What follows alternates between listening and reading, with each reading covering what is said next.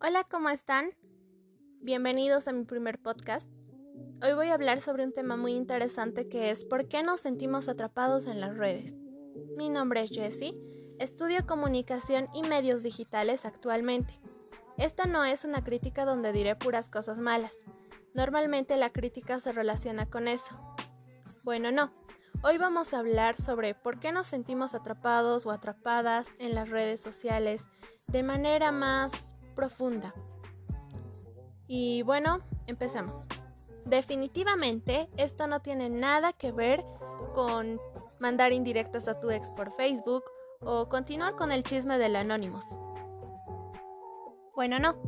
Para comenzar, de entrada nos damos cuenta que actualmente vivimos en las redes sociales 24/7, todos los días, a toda hora. Por eso también se llaman redes. Pocas son aquellas personas que no usan ninguna plataforma digital. Y bueno, siendo sinceros, que una persona te diga que no tiene Facebook o WhatsApp en estos tiempos es como, ¿en qué caverna vives? ¿O estás en la dimensión correcta? Y es verdad, vivimos en un tiempo donde es muy importante tener redes sociales para comunicarte con las demás personas como Facebook, WhatsApp, Twitter, Instagram, YouTube, etc. Pero luego nos ponemos a pensar y decimos, también será sano, será algo humano estar todo el tiempo pegado a una pantalla. Bueno, haciendo un poco más de énfasis en lo que es mi carrera, el uso de redes sociales y plataformas digitales es muy importante, pues el modo de informarte ha cambiado mucho. Cada día se genera mucha información y la cual casi todo es basura, pero también es nuestro modo de entendernos. Al final, solo somos peones de un juego infinito, tan libres como encarcelados. Las plataformas digitales están diseñadas para conquistar a nuestro cerebro. La gente trabaja desde la computadora o el celular, la tablet, casi sin salir de su casa, así de plano. Un ejemplo claro puede ser en la cuarentena las clases virtuales o los trabajos virtuales que nos daban. No era necesario salir de casa para aprender. Cada día, la gente trabaja menos afuera y trabaja más desde sus computadoras, lo cual es curioso porque también esto en muchos casos suele generar un mayor ingreso para la familia. ¿Que nuestro tiempo es dinero? Uf, eso sí.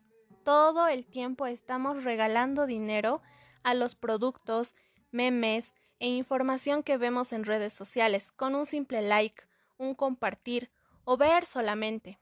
¿Y qué no? Somos libres de decidir cuándo dejar de ver memes. Pero ¿sabes cómo nos atrapan?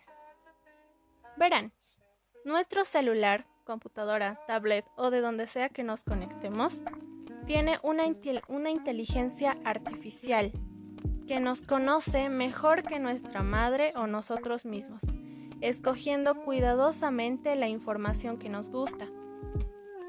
Esta inteligencia artificial vigila nuestro movimiento de ojos y guarda todo el historial de búsqueda para atraparnos. Su misión principal es mantenernos pegados a la pantalla. Y si nos damos cuenta, nos estamos jugando a la humanidad. Esto nos hace perder la empatía, al comentar palabras ofendientes a alguien que no conocemos, ofendiendo el contenido. Y bueno, esto hace que la otra persona se sienta culpable y nosotros no nos sentimos empáticos porque no la conocemos.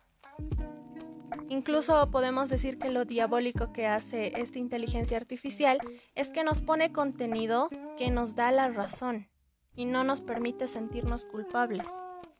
A los mismos medios de comunicación les pasa esto. Tienen que sacar noticias cada día, aunque no haya información que dar.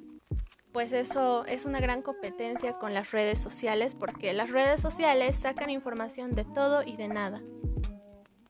Nos ponemos a pensar y vemos que somos ratas de laboratorio, destinadas a que nos extraigan la atención. ¿Quién lo hace? Bueno, aparte de todo un equipo de neuromarketing, lo hacemos nosotros mismos. La pantalla del celular es lo primero y lo último que vemos cada día, ¿se dan cuenta? Bueno, y como todo, hay pros y contras.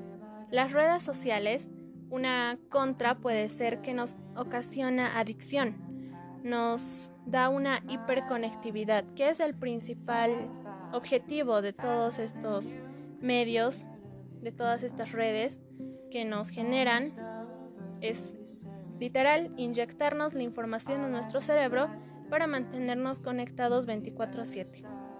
Una contra también sería que nos estamos olvidando de relacionarnos con aquellos que tenemos cerca. Y una ventaja también sería que nos mantienen informados de todo lo que pasa en el mundo y también en nuestro contexto cercano. Las redes sociales también nos mantienen cerca de aquellas personas que podemos estar lejos. Pero bueno, para todo esto hay tres simples pasos que yo podría sugerir hoy para que empecemos a quitarnos un poco esa hiperconectividad. Primero sería darle su lugar. Tenemos que darnos cuenta que haríamos muchas cosas mientras estamos en una plataforma. ¿No les pasa que decimos, vamos a hacer la tarea o hoy voy a limpiar mi habitación? Pero nos quedamos un buen rato viendo memes o en el Instagram o en cualquier plataforma y resulta que ya se había hecho de noche. Estoy segura que a más de uno les ha pasado. Bueno, entonces para esto es bueno darle su lugar, darle su tiempo, saber cuánto tiempo estamos invirtiendo en el celular y cuánto tiempo estamos invirtiendo en nosotros mismos. Segundo, es saber utilizarlos, saber utilizar los recursos que nos dan, tecnológicos, claro, para saber en qué podemos utilizarlos. Sacar provecho, tenemos que sacar provecho siempre de todo, porque si no será un día perdido.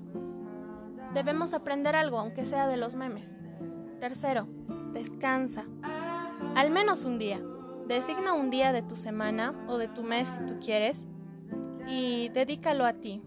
Te reto a que no te conectes todo el día.